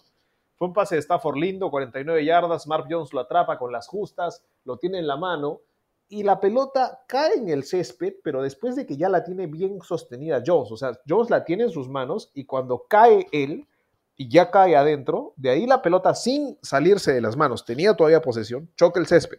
Eso es touchdown. Y los árbitros revisan todas las jugadas de touchdown. Revisaron esa porque tienen que revisarla porque dijeron touchdown en el campo y la cambiaron. Y, Stafford miraba a todos como diciendo, ¿qué me acaban de hacer? Y los de Fantasy que tenían Stafford se querían cortar la cabeza. Y los que tenían a Mark Jones también, porque eso era seis puntos de frente de Fantasy, siete si eres PPR. Así que, bueno, esa me pareció una de las decepciones. Y la otra, lo que mencionaste de Aldi Dalton, ¿no? O sea, el hombre recibió un pisotón de Leonard Williams, 300 libras y pico, 320, 40 libras, en la mano, ¿ya? Su mano estaba sangrando a través del guante. y aún así Dalton, el último cuarto, tenía unos acarreos por un lado, consiguiendo primero y diez como podía, lanzando todo lo que podía, y llega el último drive, se está muriendo el hombre y dice, ok, vamos. Saca el snap, trata de ver a alguien y ya le caían dos tipos encima. Y era como que odio esta línea ofensiva, odio a Dallas, odio a todos, lanzaré lo que sea, intercepción, pero yo creo que no se lo puedes poner a Dalton, no se lo puedes poner al, al coreback suplente, eh, que por más de que tenga experiencia, él te llevó hasta donde pudo llevarte. Ya ahí alguien más tiene que hacer algo. Creo que ese ha sido el problema de los Dallas Cowboys. Y como yo les dije, se falconean cuando no tienen que falconearse. Ahí, justo cuando están las papas ardiendo, ahí deciden dejarlas, que sigan ardiendo, que se quemen, que se queme toda la casa, no importa, somos los Dallas Cowboys. Yo tengo también una mención honrosa, el poco cuidado que tuvieron los mariscales de campo con el balón en esta semana. Acumularon 31 intercepciones esta semana, es la mayor cantidad de intercepciones en una semana en esta temporada. Yo sé que es la última semana, entonces hay muchos equipos que no juegan a nada, entonces no cuidan el balón. Hay muchos otros equipos que sí se están jugando a la vida, entonces están obligados a arriesgar más el balón. Pero, por ejemplo, si comparamos la cantidad de intercepciones con la semana 17, pero del año pasado, esta semana o esta temporada hubo 20% más intercepciones en la semana 17 de este año que en la semana 17 del año pasado. creo que podrían haber cuidado un poquito más el balón. Ese es el rol principal de los mariscales de campo, al fin y al cabo. ¿no? Sí. Muy bien.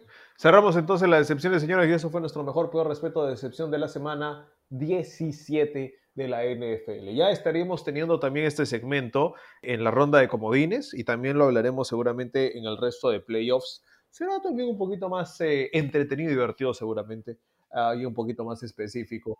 Vámonos entonces con nuestro pozo conjunto Watch. Estamos ahí viendo si es que logramos conseguir nuestras predicciones y apuestas de comienzo de temporada. Thornberry, ¿conseguimos la salchipapa? Tenemos salchipapa, señores. En este caso serán tres papitas con un, pa- un par de rodajitas de salchicha, así que vemos cómo nos repartimos. Pero ya para hacer resumen de toda la apuesta que hicimos a, a inicios de, de temporada, le habíamos apostado al under de los Bengals, eso funcionó, eso sí lo, lo- lo acertamos. Teníamos el under de los Bears, lo acertamos esta semana con la derrota de los Bears ante los Packers. Teníamos el over de los Buccaneers, ya lo habíamos acertado hace un par de semanas. Esas eran las apuestas oficiales, esas son las tres que acertamos. En las oficiales tenemos dos que no acertamos. Eh, Teníamos el over de los Cowboys en 9.5, lejísimos porque solo ganaron 6. Teníamos el over de los Ravens con 11.5. Nos faltó una victoria, señores, para tener esa. Pero no importa, en el global sí ganamos plata, tuvimos un rédito del 6%. Si le sumamos el hecho de que extraoficialmente también le habíamos apostado al under de los Chargers, que eso también dio, digamos, si le agregamos esa extraoficial, hemos tenido un rédito del 23% de nuestro pozo conjunto, de nuestra apuesta inicial. Así que algo hemos ganado de plata, no nos fue mal. Te iba a decir, ¿ustedes creen que con Dak llegábamos? Ah, ¿Estarías diciendo que Dak valía cuatro victorias más? Sí. Nos Faltaban cuatro victorias más.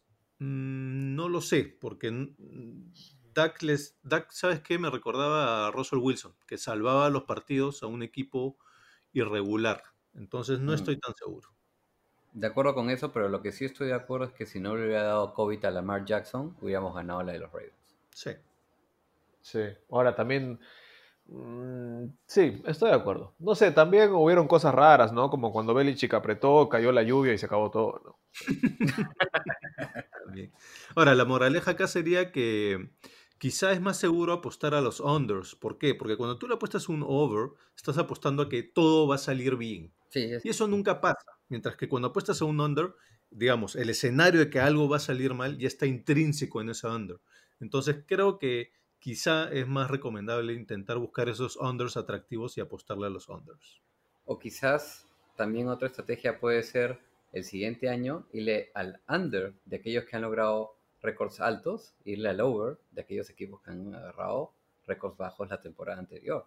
Claro, tú lo dices porque cuando Vegas ponga la línea, va a estar tomando en cuenta eso que ha sido lo más reciente, que es lo mismo que pasa ahora cuando hacemos apuestas semana a semana. A veces inflan algunas líneas a, a- a equipos que vienen de un buen performance. Por ejemplo, los Bills que acaban de anotar 56 puntos, de repente su over-under de puntos va a estar un poquito alto, habría que chequear. Así es. Me gusta, me gusta esa idea. Buen, buen, buena recomendación, Rodstad. Yo creo que el, el under de los Jaguars algo, fue algo que se nos pasó feo. ¿ah? Sí. Bueno, de repente de- creo que estaba en 3. Está en 4.5 y me acuerdo que era, era demasiado bajo, ¿no? Eh, Rosta, tú, tú decías que te daba miedo porque era demasiado bajo, pero bueno, no, no, no, no teníamos cómo saber. Pues, ¿no?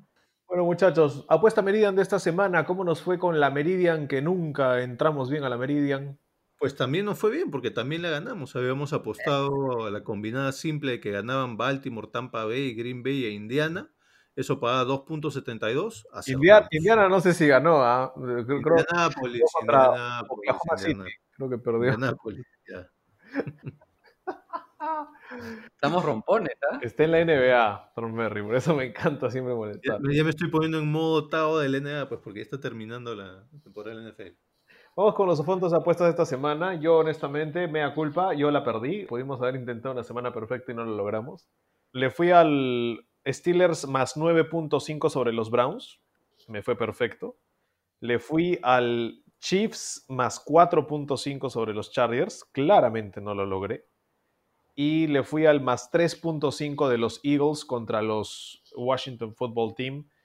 Y honestamente, yo creo que Hertz sí lo lograba, ¿ah? pero bueno, decisiones, decisiones. ¿Ustedes, muchachos? Yo primero intenté agarrar mi apuesta segura, para eso agarré un subgrupo de la apuesta Meridian, intenté agarrar equipos buenos que jugaban por algo importante contra equipos que no eran tan buenos, así que básicamente combiné combinación simple de que ganaba Tampa Bay, Green Bay e Indianapolis. Esa combinada pagaba 2.5, a eso le metí 3 dólares, la gané. Me copié de tus teasers, Simón, y entonces agarré el teaser de Nueva Inglaterra más 3 y el under de 46. Eso pagaba 2 y le aposté eh, 50 centavos de dólar. Con las costas al under, ¿no? Mm, sí, un poco pegado. No, no tan con las justas, pero sí un poco pegado. Aposté a que Atlanta anotaba más de 23.5 puntos. Cuando estaba viendo el partido dije, ¿por qué demonios aposté eso? No tengo ni idea de por qué aposté eso. El hecho es que creo que porque la cuota era atractiva, porque era una cuota de 2.15. A eso le metí 1.5 y la acerté. El hecho es que al final acerté todo y obtuve una ganancia de más del 214%, así que me fue bastante bien. Les cuento una pequeña anécdota. Oye, creo que nos ha pasado, ¿eh? no nos ha dicho. No, no, no he pasado, pero lo que sí he logrado, lo que sí he logrado y estoy muy orgulloso, es terminar la temporada en positivo con la plata. Ya, la- ya van a ver las curvitas en el live. Este, al final terminé en positivo, de lo cual me siento muy orgulloso. De lo que no me siento orgulloso es de esta anécdota que les voy a contar. Y es que cuando estaba buscando mis apuestas seguras, dije, voy a ir a una sola apuesta segura. Voy a agarrar un equipo que tiene que ganar sí o sí contra un equipo malo.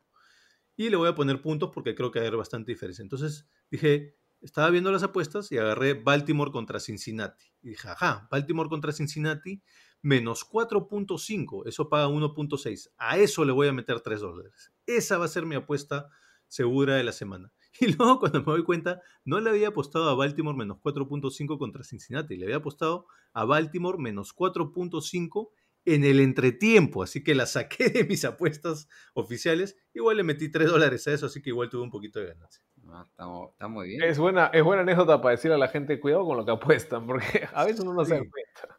Me ha pasado un montón de veces que he intentado apostar al spread y como están todas mezcladas y en el mismo sitio, le meto al spread del halftime. Y entonces ojo con Sí. eso. Hay que tener mucho cuidado eso también. Yo que soy fanático de los spreads. Bueno, yo también, igual que David, invicto señores, gané todo esta semana. Bien. Le aposté a la combinada de los Packers menos 2.5 contra los Bears con el spread de más 13.5 con- de los Texans contra los Titans. Ahí aposté 2 dólares a una cuota de 2.02 y gané también la combinada de que tanto los Colts como los Ravens irían ganando sus encuentros en el entretiempo y al final del partido, una apuesta difícil pero que me daba una cuota de 2.07 y aposté también 2 dólares y la gané. Y la recomendada de la semana, gracias a Ricardo Ross, que la gané por 0.5 puntos. Le fui al under de 46.5 de los Steelers contra los Browns. Acumularon 46 puntos, señores. Entonces, por ese punto 5 la gané. Cota que pagaba 1.62 y, y le aposté el dólar que me faltaba. La utilidad fue de 4.80 dólares. O sea, si yo no me recupero en playoffs, yo, yo, yo pierdo este juego. Ala. Bueno, y, y si, y si David sigue con esas apuestas que hizo de Meridian, apoyándose de la Meridian, nos pasa. Me, me han funcionado las apuestas que no tengo idea por qué las hice o porque las hice por error. Esas me funcionan muy bien. Vamos con los jueguitos de casco parlante, muchachos. Rodstad, ¿cómo quedó el pick'em de la temporada? Vamos a los resultados de la semana 17. Felicidades a Liliana Ramos, nuestra Packer Girl, que logró la mayor cantidad de aciertos esta semana con 15. Por Dios, acertó todos los partidos menos uno. Felicidades para Liliana.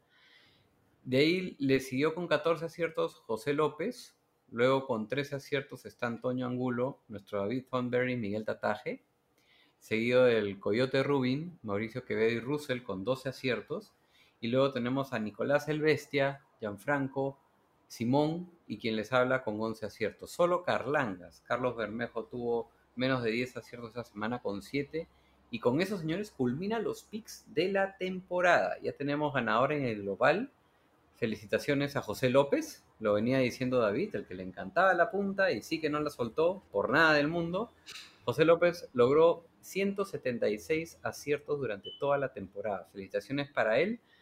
Luego, en segundo lugar está Toño Angulo con 172 aciertos y en tercer lugar, completando el podio, se encuentra nuestro coyote Mijael Rubin. A nosotros, ¿cómo nos fue en el global? Simón, lograste un total de 153 aciertos, luego David con 165 y yo le acerté a 169 partidos en toda la temporada. Cabe precisar que estaremos colgando en el post de fanáticos de la NFL en Perú el link del nuevo Piquen para los playoffs. Ojo, no se lo vayan a perder, esto empieza de cero. Todos los interesados, por favor, inscríbanse, métanse, lancen sus predicciones. Está muy, muy bueno porque aparte de seleccionar al ganador del partido, adicionalmente la aplicación te hace preguntas sobre si es que un jugador podrá anotar un touchdown o, qué corredor corre- acarreará para más yardas en toda la semana y eso te puede dar puntos adicionales en caso haya empate. No se lo pierdan, estén atentos, vamos a lanzar el link en el post del programa. Y el eliminator, mi querido Thornberry. Bueno, primero felicidades a, a José por el pique. Me lo estoy queriendo invitar a un live para que nos cuente su estrategia, pero creo que está muy ocupado con la puntas. No, no, no la quiere, no quiere soltarla ni un ratito, ni siquiera para atendernos. En fin, este, te lanzo la invitación así en público, José, a ver si la presión social hace que la acepte. En el Eliminator tenemos campeón también, es Miguel Tataje, también muy activo con nosotros en el, en el Fantasy, en el grupo de fanáticos. Acuérdense que también es fundador de Encapuchados, del club de fans de los Pats. También está escribiendo en una página web, así que muy metido en el mundo del fútbol americano y sí que sabe lo que habla. Él es nuestro campeón del Eliminator, no hay ningún empate en este caso. Él terminó con 16 aciertos de 17 semanas, o sea que solo se equivocó una vez. Segundo terminó Loco Locuaz, empatado con Neil Barba. Nosotros, ¿dónde estamos nosotros? A ver, Rodstad está de cuarto, estoy de séptimo, Simón, tú estás de noveno, y simplemente para recapitular lo que fue esta semana muy rápido, todos acertamos, salvo Lesur, que tenía a los Broncos en una derrota muy pegadita. Ajustamos a los que teníamos a Titans, con ese palo ahí adentro, Loco Locuaz, Neil Barba, yo, Simón, teníamos a los Titans. Tú, eh, tenías a los Packers bastante tranquilo. Creo que lo, hiciste una buena estrategia ahí de reservarlos hasta ahorita. Creo que probablemente tú eras de los que la tenía más segura esta semana, junto con Mauricio Quevedo y José, que se habían guardado a los Ravens y que también tuvieron una amplia ventaja. Y de ahí hubo tres más con los Colts. Miguel cerró pues el campeonato con los Colts. Toño Angulo también cerró con los Colts. Y Juan Carlos Bermejo también cerró con los Colts. Campeón, Miguel Tata. Muy bien, muy bien. Y vamos a hablar también del fantasy, señores, porque se nos acaba No, de eso no. de fantasy. Señoras y señores, queremos saludar, queremos felicitar, queremos congratular al flamante campeón de la primera liga de fantasy de casco parlante. Él es nuestro propio casco parlantista. Rodstad. Señoras y señores, Rodstad ganó la liga de casco parlante. Apla- Aplausos. Gracias, gracias muchachos, encantado. Quiero decirlo, Rod, venciste a un rival digno, pero que Sí. en la última semana no fue muy digno. Sí, o sea, sinceramente, muy a pesar de lo que significa el, el ganar este primer Fantasy de Casco para muy agradecido, por cierto. Lo cierto es que David tuvo una semana terrible, ¿no? O sea, se le cayeron sus dos receptores, sus dos corredores estrellas, Camara, Dalvin Cook, hizo lo que pudo y, y quizás quién sabe qué hubiera pasado en la final si es que, si es que hubiera llegado con todos sus jugadores. No a pesar de ello, sí, contento, contento porque hice un puntaje bastante alto, creo que uno de los más altos de, de- la liga que me ha tocado hasta ahorita, pero más contento aún porque se jugó una liga divertida con nuestros fanáticos, a, a ellos los menciono, bueno, aparte de ustedes dos, a Miguel Tataje, al coach, a Liliana, a Joaquín Dionisio, a, Cristian, a Cristian Rodríguez, a Gianfranco y me está faltando el, a Giancarlo. Giancarlo. Muchas gracias, esperamos que el próximo año de todas maneras creo que tenemos que armar un, un mayor número de ligas para que, tener a más gente. Y, y sí, feliz, feliz, este, muy, muy contento, por cierto. Les voy a contar los premios de la temporada de Casco Parlante en el Fantasy, que los pueden ver también cuando entran a la Liga de Fantasy de Casco Parlante en trofeos. El que más puntos anotó durante toda la campaña fue Miguel Tataje con In Bill We Trust eh, durante la temporada. También se llevó el premio de campeón de temporada regular, Miguel Tataje. Y de ahí en campeonato de fantasy, campeonato, campeón, campeón, está sin duda Rodstad.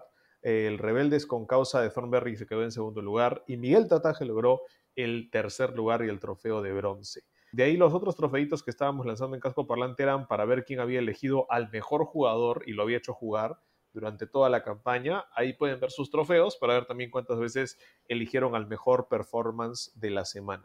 Estaremos buscando crear nuevos trofeos para la próxima campaña y para poder este, mostrarles ¿no? alguna nueva faceta del, del fantasy. Y bueno, como dijo Rodstad, tenemos planeado para la próxima campaña no hacer una liga de fantasy, sino vamos a hacer más. Todavía no sabemos cuántas más, pero van a haber más ligas para que más gente pueda participar y podamos tener mayor competitividad en este lindo, en este lindo formato. Sí, yo solo quiero felicitar a Rodstad, eh, digno campeón, muy merecido además. Yo creo que esta semana pues lo jugaste muy bien con las adquisiciones que tuviste. En banca dejaste unos cuantos puntitos, pero realmente eso no tiene ningún efecto. Yo creo que incluso con Camara y con Cook es muy posible que me hayas ganado, así que no creo que haya ninguna excusa. Creo que es totalmente válido y justa la victoria. Sí, el dato irónico es que tu defensiva, la de los Bills, anotó 21 puntos, uno de los puntajes más altos para una defensiva esta temporada. Y bueno, adivinen quién había drafteado a los Bills inicialmente. y, y- quién, quién los había drafteado y posteriormente los soltó durante la temporada para agarrar a las defensivas de los Dolphins y de los Saints, que sí que cumplieron su función en ese momento, pero en esta última semana sí que me hubiesen ayudado a esa defensiva de los Bills. Sí.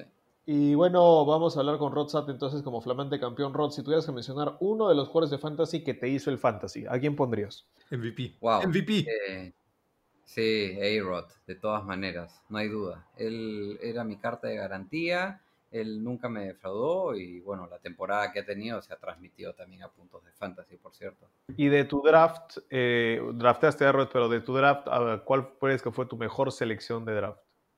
Mira, te voy a primero decir la peor, Ezequiel Elliott. de cajón, de cajón, de cajón. Y creo que re- repito el plato con Aaron Rodgers.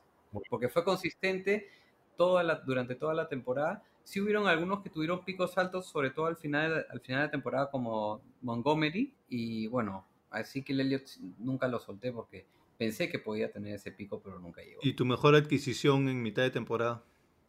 Del Wire. Uf. Yo creo que Robert Tonyan, el tight end de los Packers. Porque te faltaba Tyren toda la temporada, ¿no? Sí, sí, sí, estuve ahí. Ese era mi punto flaco.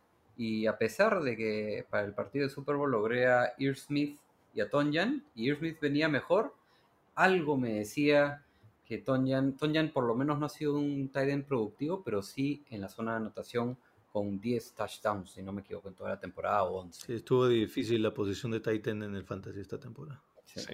Bueno, ya saben, entonces para la próxima temporada atacar más que nada Tyrants no es mala idea. ¿no? A quien tuvo a Kelsey todo el año también debe haber disfrutado. Liliana, Liliana tenía que Les confieso que en un momento, incluso para este partido, pensaba poner a los dos tight ends, ¿ah? Mira, a Tonyan y a Smith, pero, pero no, al final no, no Me hubieses preguntado, pues yo obviamente te hubiese recomendado que lo pongas en vez de Josh Jacobs, era obvio. ay, Gracias por tu recomendación de Jake. Qué falta de confianza realmente. ¿eh? Próximo año. Próximo año. Y no se olviden que también vamos a estar repasando nuestras recomendaciones de fantasy que hicimos a comienzo de año y vamos a estar comparándolas con cómo realmente se dio la temporada.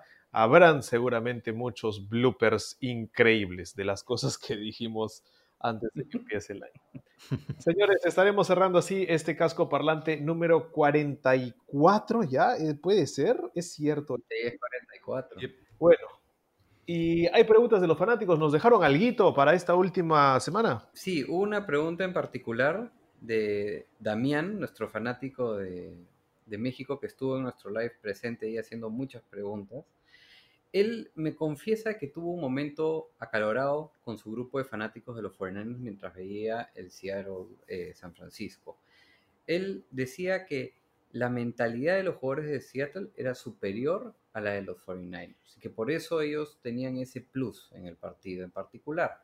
Ahora, sin embargo, muchos de sus amigos se fueron en contra de él y le dijeron, no, que eso de la mentalidad no existe, porque eso significaría que los que pierden tienen mentalidad perdedora, etc., etc. Tanto así que me escribió y me dijo, oye, Rodstad, a ver, ponlo en el programa, pregúntale a, a tu staff y pregúntale también al coach Rosales. O sea, tan, tan, tan, mira, tan popular ha sido el coach Rosales de- a través del live que lo han sacado en, en Red Zone y ahora le están haciendo preguntas remotamente a través de nosotros. Acabas de decir que somos tu staff, Rodstad.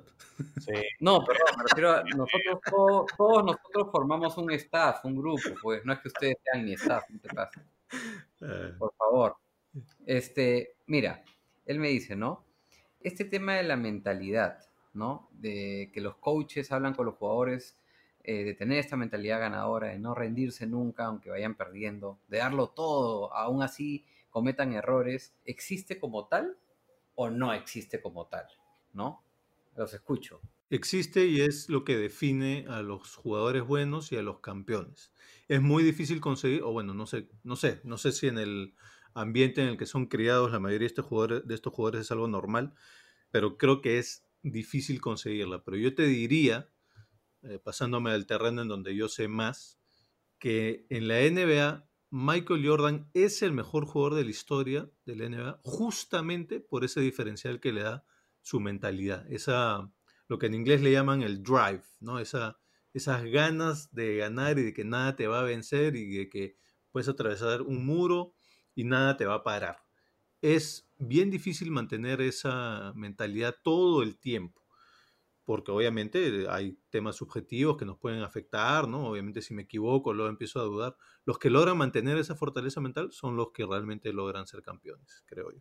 Yo, yo, creo que va por ahí, pero también por...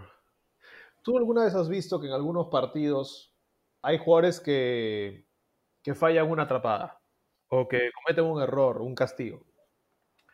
¿Alguna vez has visto a alguno levantar la mano y decir es mi culpa? Algunas veces, sí. Casi nunca. Honestamente, con la cantidad de veces que sucede, casi nunca. Lo veo en la NBA, lo veo en otros deportes, lo veo en el fútbol. No lo ves mucho en la NFL. Y lo mencionaba en una transmisión en uno de los partidos, no me acuerdo en qué semana, uno de los comentaristas y decía, porque hay entrenadores que le piden a sus jugadores que eso no lo hagan. De que la única manera de pasar ese error, de sobrepasar el, el error que cometiste, es que ni siquiera digas perdón. Es siguiente jugada. No darle importancia. Exacto. Entonces, creo que e- es parte de la filosofía de algunos entrenadores. No creo que sea de todos. Otros sí piensan que lo mejor es la accountability, que es la responsabilidad, digamos, de hacerte responsable de tus errores. Asumir. Pero el- hay otros que en vez de asumir de esa manera dicen, la única manera que tú tienes de asumir tus errores es que a la siguiente no lo hagas. Entonces, no me pidas perdón, no hagas nada de esto, simplemente siguiente jugada y no lo hagas. Y por ahí, por ahí puede ir la cosa. Yo creo que depende mucho de cada filosofía. Cada entrenador tiene filosofías distintas.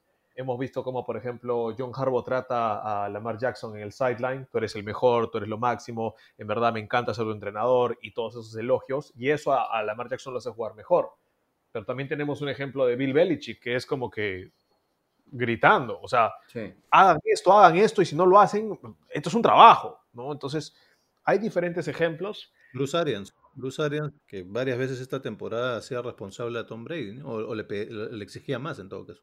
abiertamente, ¿no? Entonces, este, hay de todo, pero sí creo que todos estos jugadores, no es de que todos la tengan, pero los que la tienen son más propensos a ganar, la de la mentalidad de ganar, aun cuando estás perdiendo, porque esa es la que te hace lograr cosas increíbles eh, en el deporte que parece que no pueden ser posibles, como el onside kick de los Cowboys, claramente la mentalidad era ganadora, los Falcons no la tenían.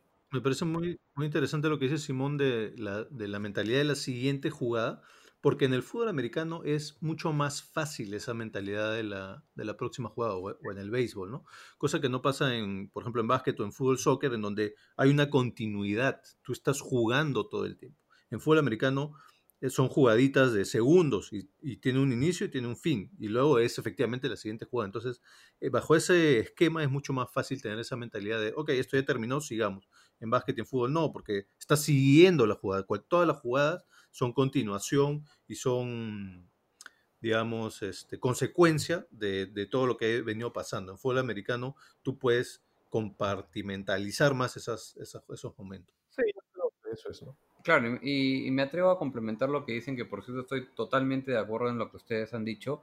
Yo también creo que es un tema también de filosofía de equipo, de filosofía de quien lidera un equipo.